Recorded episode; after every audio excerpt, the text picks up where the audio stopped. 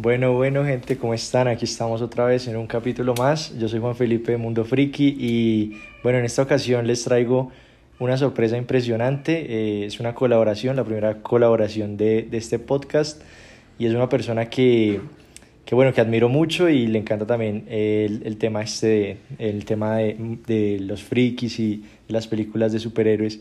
Entonces, hoy vamos a hacer un análisis completo de del primer capítulo de la serie de Falcon and the Winter Soldier. Y bueno, vamos allá.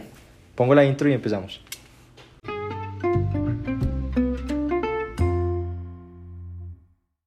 Bueno, ahora sí vamos a empezar, vamos a darle con todo en este capítulo tan especial con este, con este invitado que, que bueno, es un profesional en el tema geek, en el mundo, en este mundo friki que, que nos gusta a todos nosotros, a todas las personas que escuchan este podcast y que me siguen.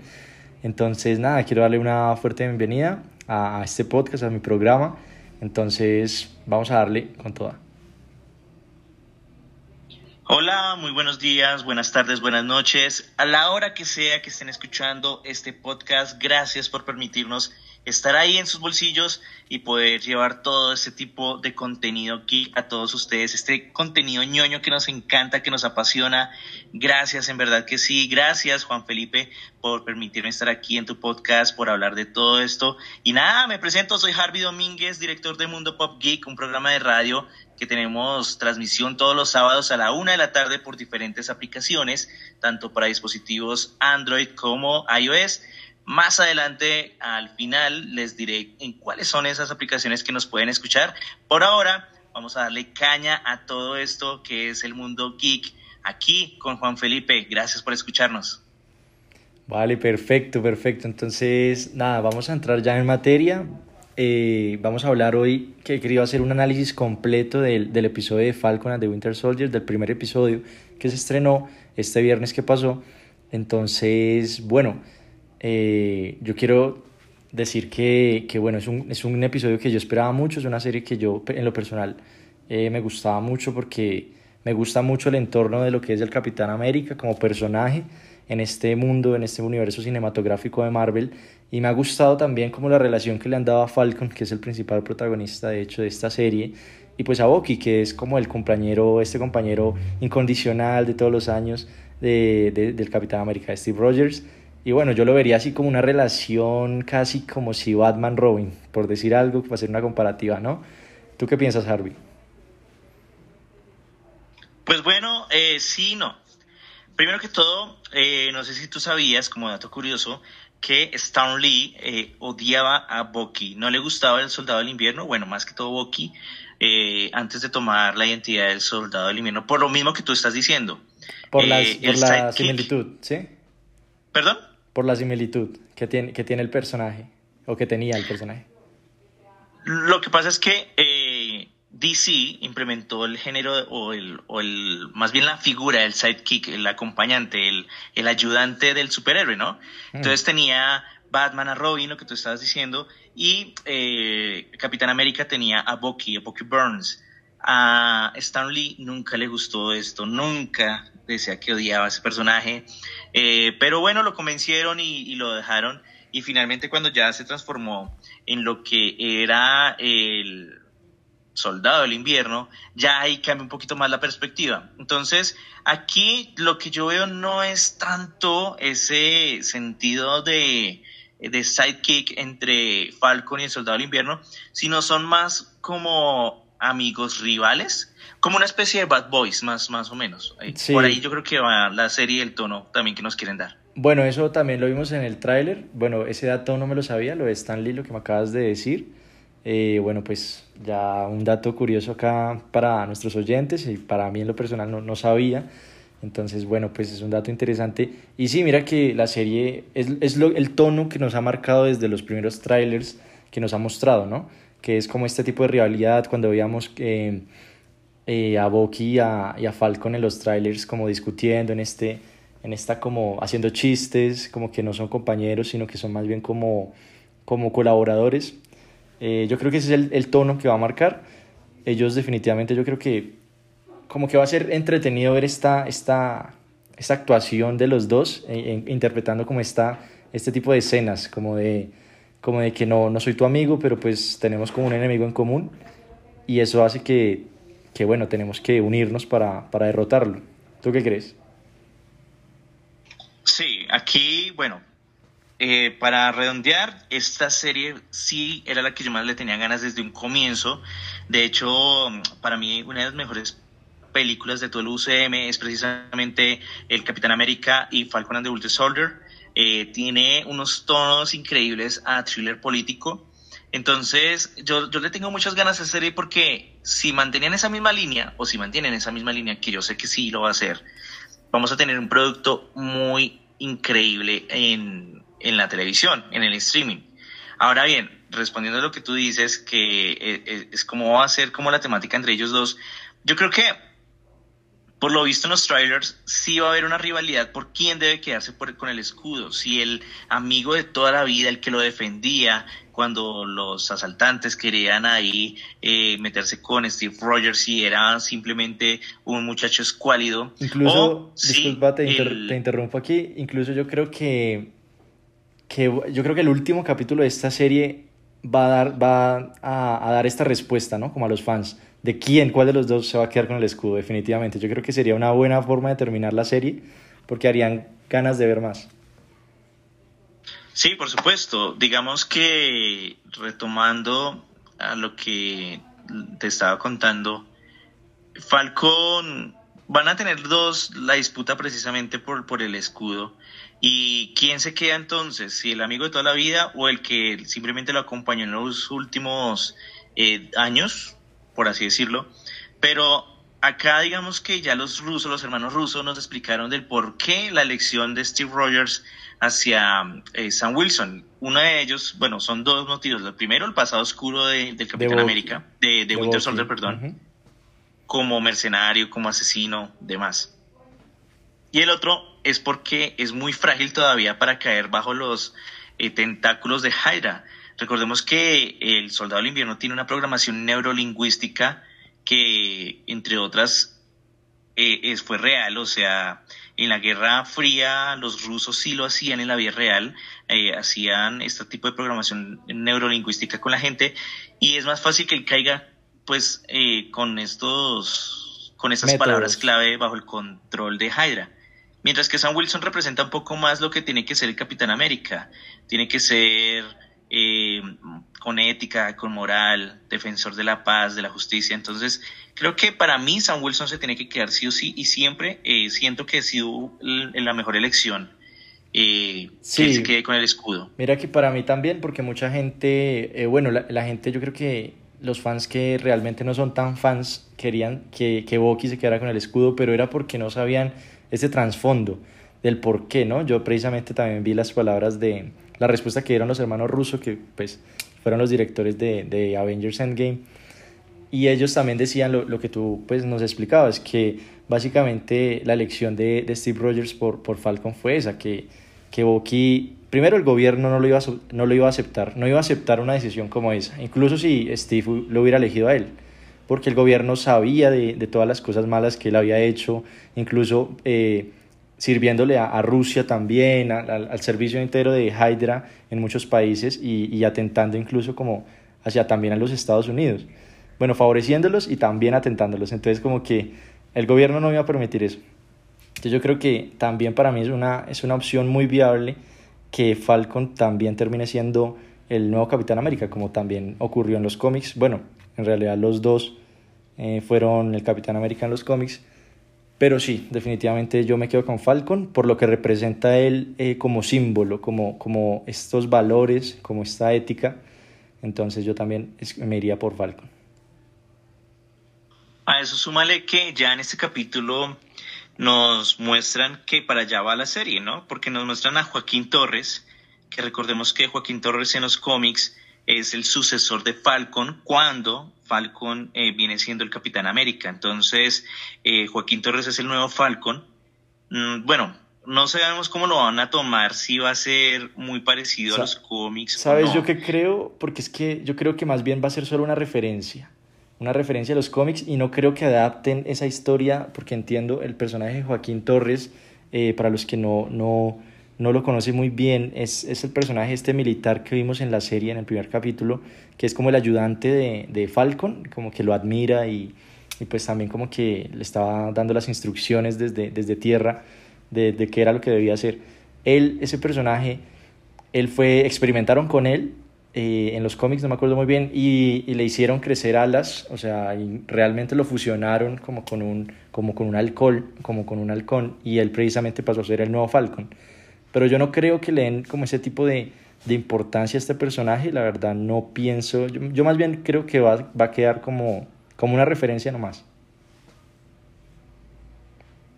Bueno, sí, puede que sí sea por ese lado, porque también adaptar el cómic eh, sería un poquito, o sea, si lo hacen tal cual, va a ser súper complicado, mm. porque a Joaquín Torres, un científico loco, lo, lo toma y hace experimentación con él y tanto así que tiene alas orgánicas, no es como las alas de Falcon del que conocemos que es un añadido, un complemento a su traje, sino que estas alas son reales a las de Joaquín Torres, entonces no creo por ese lado que lo vayan a adaptar así, pero de pronto sí pueden que nos muestren un nuevo Falcon o de pronto lo van a tener ahí en el tintero y más adelante por, de, para no, yo creo que, no yo creo utilizar que ese cartucho. Más bien es como eso, porque si lo muestran ya, yo creo que así como, digamos, como en los cómics, eh, ya yo creo que la serie tomaría otro rumbo, ya no se centraría mucho como en, en Falcon y, y, el Soldado del Invierno, sino ahí entraría otro personaje que también es muy importante y como que se desviaría un poco la trama. Entonces, sí, yo creo que también e, ellos están cosechando como eso para el futuro. Vamos a ver qué, qué, con qué nos sorprende Marvel de pronto con una serie o o bueno, pues también con, en un evento así crossover en un futuro que aparezca este personaje como el nuevo Falcon, podría ser también muy interesante, porque ya nos dieron como los pies a eso, nos dieron como, como las pistas, los guiños, entonces pues puede ser muy interesante de ver. Será interesante ver todo lo que sucede y los cómics que se van a adaptar, porque también pueden adaptar Imperio Secreto, uh -huh. pueden adaptar un montón de cosas y vamos a ver si aquí en esta serie también eh, Barón Semo eh, va a tener precisamente el ligado de los baroneses o si simplemente va a ser un tipo que, bueno, ya venció con su inteligencia a los Vengadores porque los venció, o sea, literal los venció. Sí, fue el único. Los... La verdad, para mí, de los mejores villanos que nos ha dado el, el UCM en todas sus Pero películas. tal cual. Uh -huh. Tal cual. Entonces vamos a saber si es el tipo que ahora, porque lo busca el gobierno por su rostro, lo tiene que cubrir, entonces adopta una postura de ponerse una máscara color púrpura y ya. O si definitivamente va a ser como en los cómics, que viene un legado de familias varones, del, del, del varón Semo y, y lo hace. O bueno, vamos a ver qué tal adaptan esto, porque, bueno, el, el, el, UCM son adaptaciones, no sí, nos podemos no. ir tampoco tal cual a, a, los cómics. A los cómics. Incluso sería imposible. Es sería imposible como coger exactamente todo lo de los cómics y sacarlo en las películas. Como por ejemplo pasó en el caso de Civil War, me acuerdo, en, en el estreno que mucha gente incluso decía como, no, pero, pero no es como los cómics, eh, hay como 12 personajes, pero no, no como 100 que tiene el cómic, que salen como, mejor dicho, todo el mundo. Entonces, pues eso, yo creo que eso no, no va a pasar nunca, incluso por, por más presupuesto que tenga eh, la productora. Eso no va a pasar porque, bueno, uno es muy difícil y, y pagarle así como a tantos actores como superestrellas y dos, eh, yo creo que tampoco se vería tan bien, no sé, sería muy extraño. Entonces, yo creo que, que bueno, sí, lo que tú dices, el, el, el UCM es, es, son adaptaciones y cada proyecto tiene una adaptación, una inspiración y referencias no necesariamente se tiene que coger exactamente el cómic y pegarlo a la pantalla grande. Sí, tal cual. Y eso es lo que estamos viendo en muchas cosas, digamos, la decepción que se tuvo mucho con eh, todos los sucesos de eh, WandaVision data precisamente de eso mismo, de que no entendemos que son unas adaptaciones que simplemente los escritores dicen, quiero que parezca esto, pero que a la vez no sea igual a los cómics, pero a la vez quiero que se mencione, pero ta, ta, ta, ta. Entonces nos empezamos a hacer ilusiones y finalmente los que salimos perjudicados o desilusionados somos nosotros mismos como fans porque no se nos dio lo que queríamos o creíamos que se nos iba a dar. Pero es que por ser una adaptación no están en la obligación de hacerlo. pasa lo mismo, ya nos vamos para la otra casa, para DC, con lo que está pasando con Superman and Lois. Eh, me parece una sería increíble. Me encanta ese Superman, me gusta lo que se está haciendo con, con cómo se está manejando, pero hay gente que dicen que no, que eso no es Superman, que porque Superman no es así, bla, bla, bla, pero no entiende que es una adaptación y que es muy difícil adaptar al superhéroe eh, definitivo como lo es Superman. Sí, eso, eso, eh, eso también es muy difícil. Yo, pues la verdad, no, no he tenido la oportunidad de verme eh, la serie de Superman and Lois, pero pero bueno, lo que, he dicho, lo que he visto en reseñas y eso, que la serie va, mejor dicho, eh, brutal, que es que buenísimo. Yo nunca he visto tampoco, digamos, en acción al Superman este que es interpretado por el actor, bueno, se me olvidó el nombre, pero bueno. Tyler Exacto. Él, el, el, que hace pues del, del Arrowverse, ¿sí? Es el mismo. Exacto. Entonces yo no, no he tenido la oportunidad, pero porque pues físicamente, eh, digamos que que no está así, digamos, como, como decirlo, como tan, tan acuerpado como Henry Cavill, como otros actores, pero a mí se me hace que lo que he podido ver es que hace muy buena interpretación. igual lo que, lo que sirve, a fin de cuentas, es el producto final. Como nosotros como fans, como, como o sea, nos están vendiendo este producto, nos lo están eh, vendiendo, sí, y pues nosotros somos los que damos la calificación final. Y si de verdad el, el, el producto final funciona, en su totalidad como, como un conjunto de, de cosas, de, en este caso episodios, eh, pues puede ser realmente un producto que, que uno diga como, bueno, eh, no se parece mucho al de los cómics, pero realmente la serie es muy buena porque la trama está bien, hay un buen guion, eh, hay, un buen, hay un buen camino de los personajes, un buen, buen arco, se cierran muy bien. Entonces, yo creo que sí, como que la gente a veces no entiende eso, pero realmente lo que importa es el producto final que a fin de cuentas es lo que, lo que nosotros nos quedamos como fans.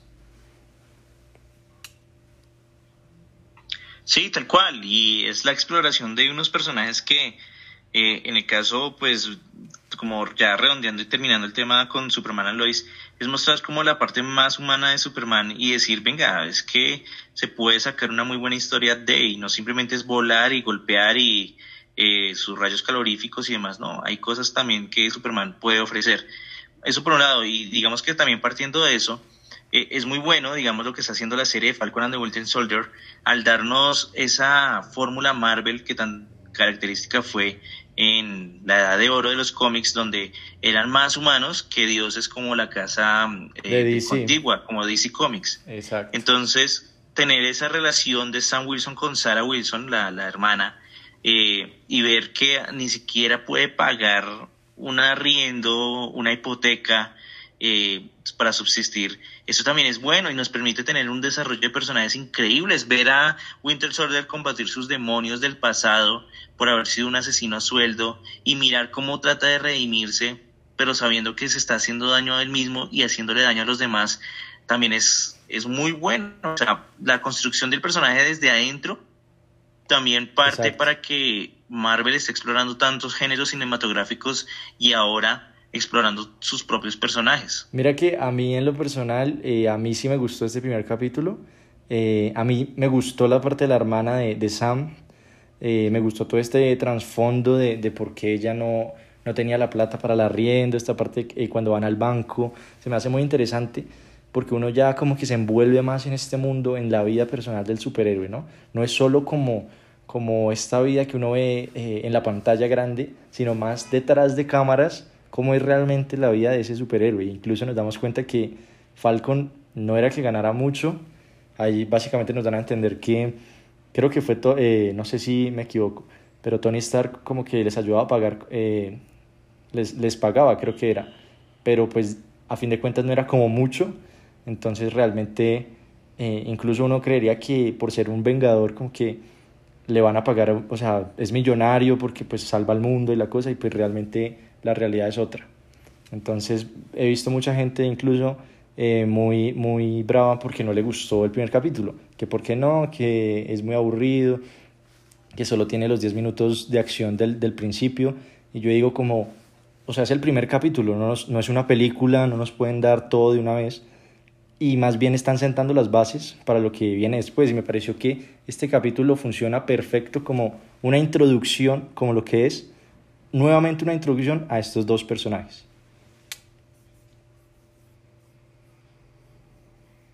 Claro, es una introducción y para caminar hay que gatear y para correr hay que caminar. Entonces, obviamente ya sabemos un contexto de la historia de Falcon and the Winter Soldier porque nos las han mostrado desde precisamente desde Capitán América y el Soldado del Invierno, pero nunca habíamos visto esa introspección. Ahora que también ha, cambiado todo el, camino, eh, por así decirlo, de la misma Marvel, ¿no?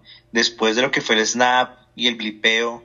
Entonces también es chévere mirar cómo se tocan eh, temas reales, dándonos ese toque ficticio dentro de la misma historia. Es decir, ¿qué pasaría si en la vida real hubiese un blipeo como ese y volvemos después de cinco años. Los bancos, ¿cómo subsistieron? ¿Cómo van a subsistir?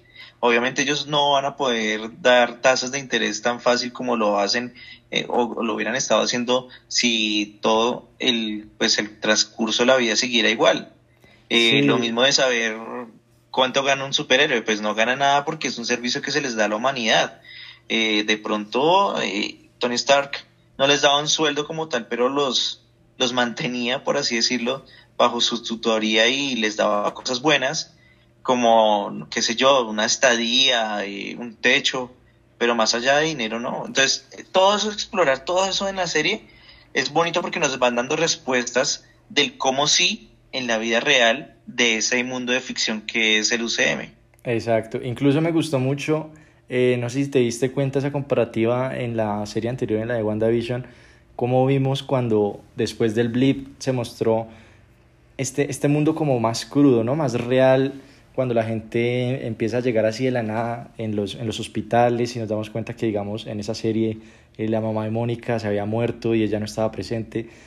Eh, es como más crudo, ¿no? Como más la realidad que, que uno de verdad vería en, en, si algo así ocurriese.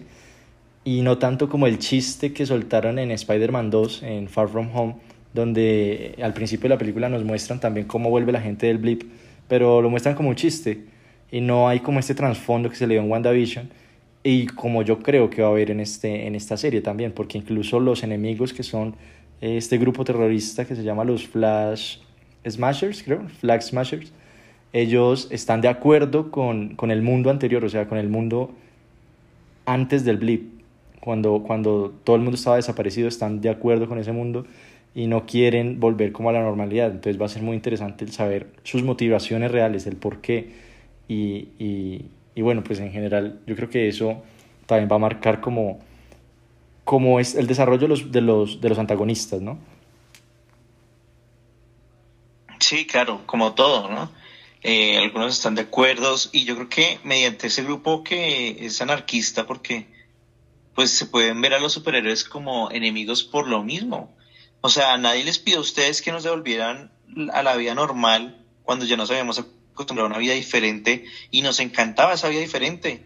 ¿Para qué volver a traer a toda esa gente después de cinco años, gente buena y gente mala, y que pues traen un montón de problemas encima cuando ya nosotros nos habíamos acostumbrado a una vida diferente? Entonces, e, ese, todos esos son tópicos que uno de pronto como fan lo ha pensado, pero no dice, ah, pues bueno, eh, lo hizo un hechicero.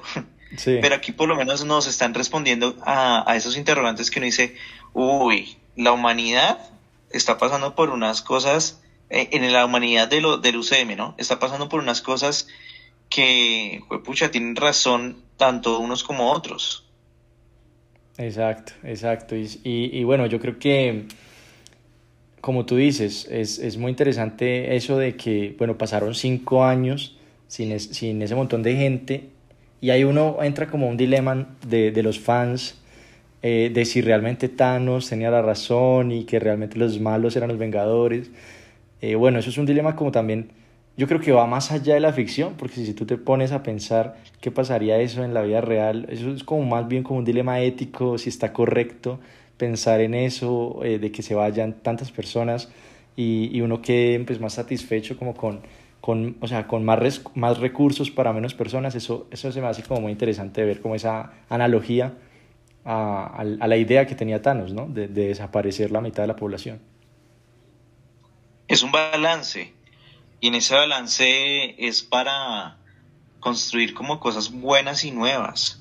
Entonces, es que también lo bueno es esos datos característicos que nos van arrojando la serie. Por ejemplo, ¿cómo van a poder eh, dar un préstamo si en cinco años no se tuvo un trabajo y hasta ahora se está teniendo un trabajo nuevo? Y donde la inflación, me imagino que ahí en ese, eh, en ese universo, en ese mundo, pues debe estar por, por las nubes, porque no había mano de trabajo en cinco años y ahorita hay superproducción de trabajo porque ya volvieron a... Entonces es muy complicado. Sí. Y chévere que traten todos esos temas. A mí me encanta porque nos, ya es un aterrizaje, ¿no? WandaVision nos mostró un mundo mágico, un mundo de mentiras, un mundo muy fraccionado. Y aquí Falcon and the Winter Soldier nos está mostrando la realidad desde ese universo. Y nos están respondiendo todos esos interrogantes que siempre va a ser bueno hacerlo. Es un, es un muy buen movimiento por parte de Marvel como ya nos tiene acostumbrados. Sí, tienes toda la razón. Mira que me gusta esa frase que dijiste que como que realmente uno con esta serie lo aterrizaron a uno porque en WandaVision no vimos nada de eso, nada de eso, o sea, solo como el, el arco de Wanda y de Visión, pero de ahí en más nada más, pues el, en, en, su pueblo, en su ciudad de Westview y eso, pero no vimos el mundo en general como quedó pues después de esta catástrofe. Entonces yo creo que también me gustó eh, eso que dijiste y realmente sí, esta serie es más como de eh, lo que tú dijiste al principio, un thriller también político y como también cómo realmente viven eh, estos personajes el día a día. Y ya lo vimos en el primer capítulo con el tema del banco, con el tema de la hermana, y pues que él desapareció y no estuvo para, para sus sobrinos, ¿no? para los hijos de, de la hermana, entonces también es un, es, me gusta explorar cada vez más como la vida de estos personajes porque la gente también piensa que eh, cuando uno habla de temas de superhéroes, de películas de superhéroes, es como no, que solo la ficción, que eso no tiene trasfondo, que no hay un buen guion, que bla, bla, bla, pero si uno se pone a analizar estos nuevos productos de Marvel, creo que apuntan mucho más allá de, de solo el género de superhéroes, sino más bien como que apuntan cada vez más a nuevos géneros, ¿no? Siempre está como la, la duda de si ellos se van a arriesgar a, probar nuevos géneros y yo creo que lo están haciendo muy bien, incluso se arriesgaron bastante en WandaVision y lo están volviendo a hacer incluso en esta. Claro, es que, por ejemplo, yo siempre quise tener a, o ver más bien a Falcon and the Winter Soldier, era mi serie que como que está nomás top y lo sigue estando. Eh, después era, era Loki de últimas eh, WandaVision, porque le tenía mucho miedo a esa serie y de cómo iban a explorar los géneros televisivos, ¿no? Como la los sitcom y, demás. Entonces, eh, Marvel está apuntando a eso. Yo creo que el récord de Marvel es implementar todos los, todos los géneros fílmicos. Eh, entonces ya tienen, ya tienen todo esto planeado. Y, y muy chévere. Les falta hacer un western, les falta hacer un musical porque lo que, como ya te mencionaba, pues fuera de, de, audio, fuera del podcast de la grabación, pues ya van a hacer incluso un especial navideño con los Guardianes de la Galaxia. Ya viene una película, eh, ya viene una película de terror con eh, este el Doctor Strange and the Multiverse of Madness. Entonces, creo que todo va saliendo a la medida en que en que el mismo Kevin Feige quiera seguir explorando y haciendo cosas que la verdad nos descresta a nosotros los fans y nos permita tener un producto transmedia que uno dice, uff, sí. esta vaina es de locos. Incluso esta fase 4, como va, me parece que va muy bien. O sea, va, yo creo que si todo sigue así, va a superar a todas las fases anteriores. Porque empezamos de más, de, de menos a más. La fase 3 bueno, yo creo que fue como la más top por el tema de, del cierre de, este, de, este, de todo este arco argumental de las 23 películas, pero viene ya una nueva era completamente diferente que ya vimos con los futuros proyectos de la fase 4. Incluso eh, Kevin Feige dijo que, que no estaban completos los, los, los proyectos, que incluso podrían aparecer uno, uno o dos por ahí que no han revelado. Entonces, pues va a estar como bien, bien, bien loco esta, esta fase 4 porque pues a mi, modo de, a modo de ver, a mi parecer está pues pinta muy, muy bien si la saben manejar. Si la saben manejar, pinta muy bien para sentar las bases a una fase 5 con una futura película de Los Vengadores, Los Vengadores 5. Que bueno, pues yo creo que allá van, ¿no? Sí, claro, para allá van y me alegra mucho que, por ejemplo, yo, yo fui uno de los que más estuvo feliz porque no haya salido Mephisto finalmente en WandaVision, porque es que Mephisto es un personaje que, que hay que tenerle mucho cuidado, porque las veces que ha aparecido, por lo menos en los cómics, ha cambiado todo, todo, todo el espectro eh, narrativo de los cómics. Entonces aquí también parecería lo mismo, entonces no. Eh, afortunadamente no, y, y yo creo que lo deben de tener también como como un comodín, precisamente para hacer una limpieza en dado caso que la embarren. Hasta el momento va el UCM muy bien, pero puede que hayan errores como todo, ¿no? Y, bueno, serviría para hacer esa limpieza. Mira que a mí, eh, bueno, pues yo sí me quedé esperando a Mephisto, pero no tanto, no me enojé mucho por eso, sino más bien como por ese final. Sentí que, que esperaba mucho más, incluso en, el, en, en mi anterior capítulo. Yo lo decía, yo lo decía porque yo siempre salí un poco decepcionado porque la, la serie me, me, como que me infló mucho, mucho, muchas teorías, o sea, como que me subió el hype y después ya lo último, pues fue como una caída, no sé, para mí, para mí, entonces, eh, bueno, yo creo que ya, incluso, incluso mucha gente eh, como que ya creció mucho la serie WandaVision y dicen como, no, no va a haber Falcon porque son dos personajes X, que yo no sé qué, escuchaba mucho esos comentarios y, y bueno, yo creo que tampoco se trata de, de, escoger solo una serie y más bien como de darle la oportunidad a cada proyecto y ya cuando uno vea todo el, el producto final, uno pues sacará sus propias conclusiones. Claro, el problema es que teorizar es chévere, es muy bonito, pero sabiendo que es eso, es una simple teoría, pero es que si empezamos a, es que si no sale esto va a ser una decepción, si no sale aquello va a ser una decepción, porque ahí es donde nos ilusionamos y si no llega a pasar lo que queríamos basados en nuestras teorías, pues va a ser muy mal. Sí. Entonces, creo que a mí la parte de las teorías no me, no me desilusionó. Puntualmente sí me desilusionó lo del Quicksilver, ah, de sí, el, Evan Peters. Eso sí, sí, me desilusionó muchísimo porque era una oportunidad de oro para conectar muchas cosas por parte de Marvel. Y a mí lo que me molestó, como yo lo indicaba, como lo indicaba en el capítulo anterior, eh, lo que me molestó es que Kevin Feige ya había dicho que era la trilogía del multiverso y yo no escuché ni una, ni una vez que por lo menos mencionaran el multiverso en WandaVision, entonces yo no veo la conexión. Se vio como un producto totalmente aparte. Sí, ese es el problema. Aunque el hecho de que exista el Dark Hole ya nos puede mostrar muchas cosas de lo que sí se puede llegar a dar gracias a, a, esa al multiverso. De hecho, yo tengo ya mi teoría hecha de del porqué del final de este de WandaVision. En la escena post créditos. Y, y la escena post créditos y ya tengo mi teoría sobre qué va a suceder más adelante. Bueno, eh, yo creo que lo vamos a dejar hasta acá. Y bueno, pues para, para que vayan a escuchar tu teoría, eh, porfa, repítenos cómo sales en Instagram para que la gente vaya y te siga y pues puedan escuchar tu teoría, ¿no? Pues que tú eres un duro en esto. Vale, entonces recuerden, estamos en todas las redes sociales, Facebook, Instagram, Twitter, TikTok, eh, creo que por ahí también hay Twitch. Digo creo porque no lo manejo yo, lo maneja la codirectora que es Vanessa Timote, pero estamos como arroba Mundo Pop Geek. Nos pueden escuchar también todos los sábados a la una de la tarde en las aplicaciones MyTuner Radio, Simple Radio, Radio FM y TuneIn. Ahí estamos para que nos escuchen, nos estemos juntos y escuchando estas teorías y cosas locas también. Eh, los viernes en la noche, a las 8 de la noche, también tenemos un mini programa junto al Magazine del Geek que se llama el después, donde hablamos de teorías eh, de todo lo que suceda con las series de Marvel para Disney Plus. Listo, bueno, ya ahí lo tienen, eh, entonces vayan a, a, seguirlo después de escuchar este podcast y vayan a darle mucho apoyo porque realmente es una persona que sabe mucho del tema. Entonces yo creo que, bueno, eso fue todo por hoy y espero, los espero en mi siguiente capítulo donde hablaré pues del segundo capítulo.